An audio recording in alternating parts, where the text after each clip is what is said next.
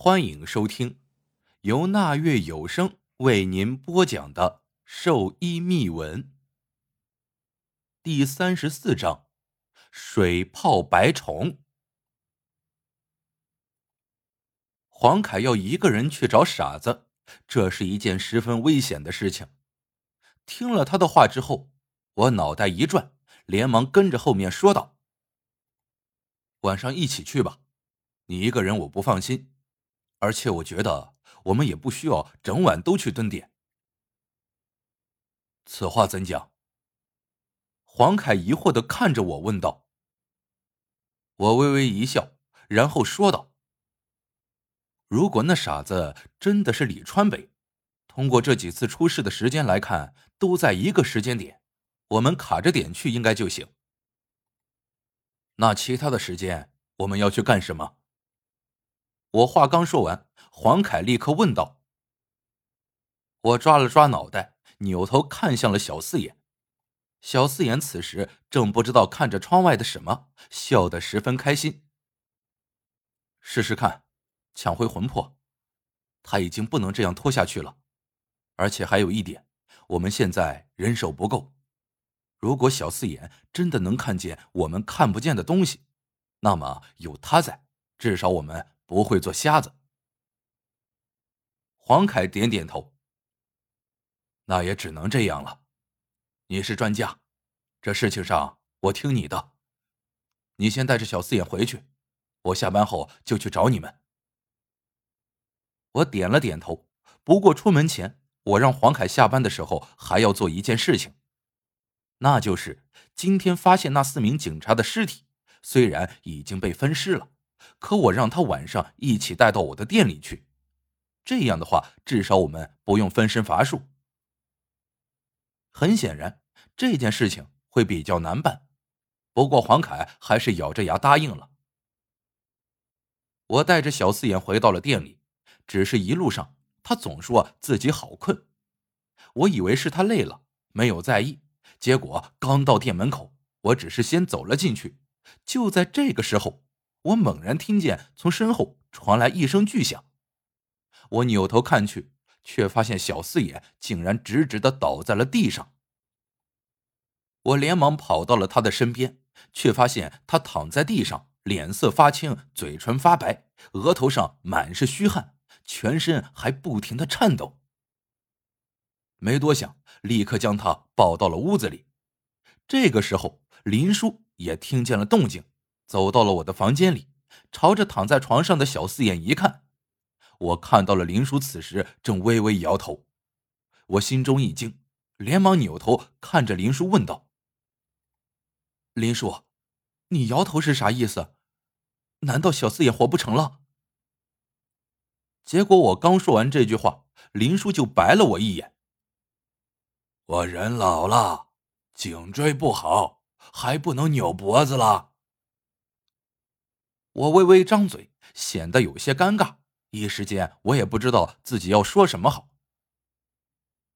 这个时候，林叔开口继续说道：“这小子命中啊，该有这么一劫。他不是一直在找自己的弟弟吗？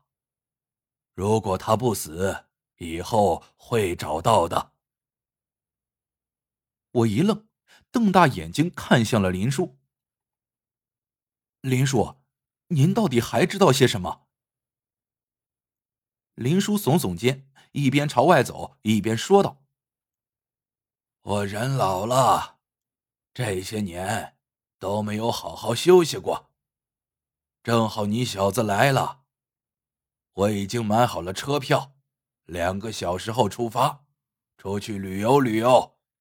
店里就交给你了，不要想我。”我压根就没有想到林叔竟然会在这个时间段出去玩，去旅游，这不是扯淡吗？我以为林叔是开玩笑的，不过等我追出去的时候，却发现他连行李都已经收拾好了，并且他在出门的时候告诉我，没事不要打电话给他，说我已经长大了，有什么事情自己会解决，而且店里的一切。他都写在了一个本子上，需要货什么的都有电话号码。目送林叔离开后，我的脑袋还没有转过弯来，从屋子里就传来了一阵小四眼的吼叫声。现在不是管林叔去什么地方的时候，重要的是小四眼。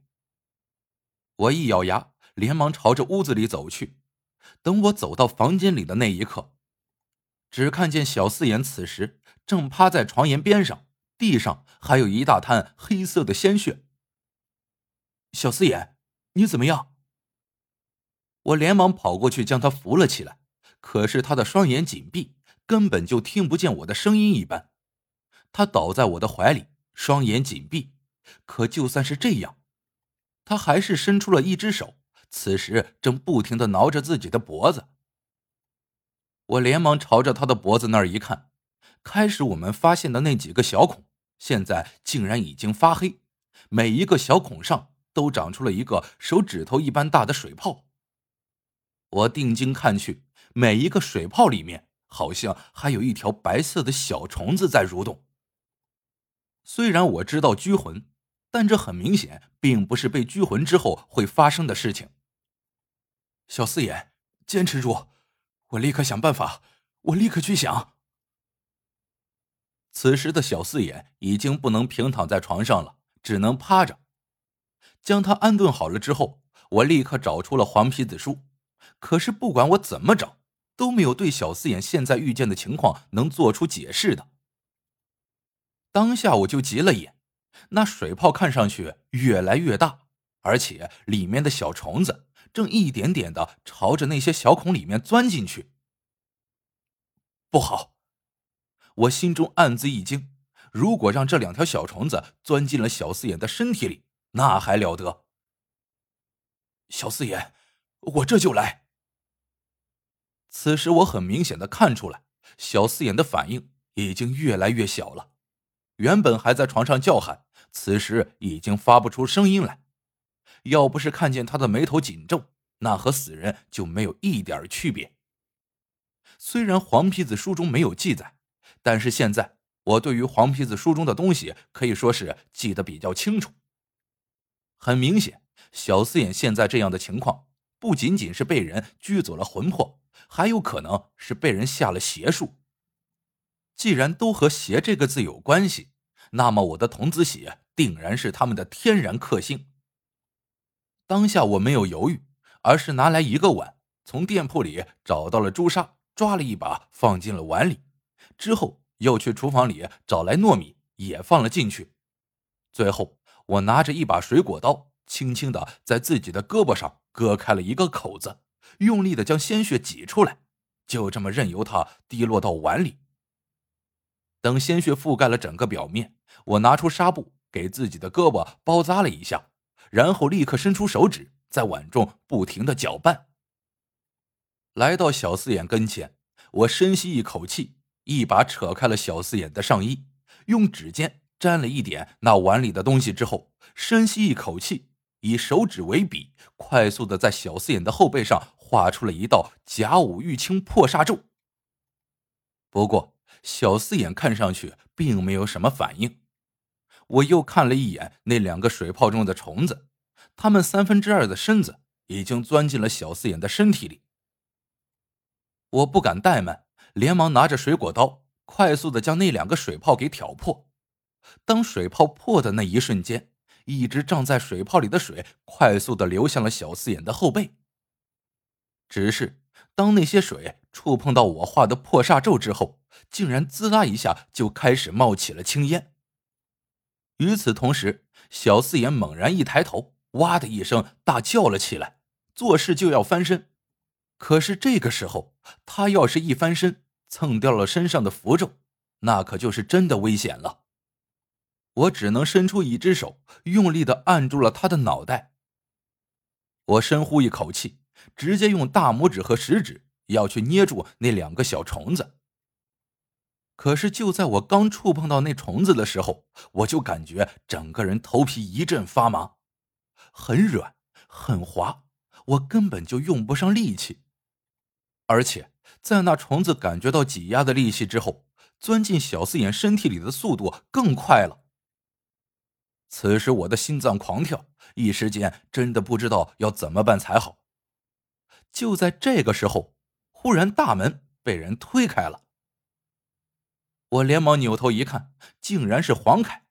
他见到这个样子，一时间也说不出话来。我刚想打招呼，可是小四眼竟然开始剧烈的挣扎。如果不是我反应快一点，刚刚我就直接被他掀翻在地上了。凯哥。赶快过来帮我按住他！哦，好好。黄凯看见情况不对，连忙就跑了过来，和我一起将小四眼重新按在了床上。这，这到底是怎么一回事？黄凯的表情十分惊讶。我摇着头，我也不知道。思辰，为什么你画的符咒没有用啊？这一问。我就有点尴尬了，我摇着头。不过这个时候，我只能肯定一件事情：绝对是有人想要小四眼的命，也许和今天我们猜测到的东西有关。凯哥，帮我按一会儿，我去找个镊子，这小虫子必须弄出来，不然小四眼死定了。听了我的话之后，黄凯也注意到了那两条虫子，他点点头。交给我，你快想办法。镊子我是找到了，可我总觉得这样不行，总觉得少了一些东西。不过就在这个时候，我想到了一样东西——银针。以前在老家的时候，我的手中不知道被什么虫子给爬进去了，钻心的痛。爷爷就是用银针给我挑出来的。爷爷还说过，有些虫子身子很软。用手和镊子都不行，必须要用银针完全刺穿他们的身子，这样才可以带出来。但是我们这是兽医店，不是中医店，也不是医院，我没有银针，但是我有缝兽医的针。我不知道行不行，但是现在我也没有办法，只能试一试了。我拿着一根比较大的针回到了床前，这个时候黄凯的脑门上都出汗了。看上去很快，他就按不住了。动作快点，这家伙力气太大，我快不行了。我点点头，拿出打火机给那个银针烧一下，然后一只手按住了水泡的边上，不管三七二十一，直接将针对着那个小虫子一下就刺了进去。亲爱的听众朋友们，本章。播讲完毕，感谢您的订阅收听。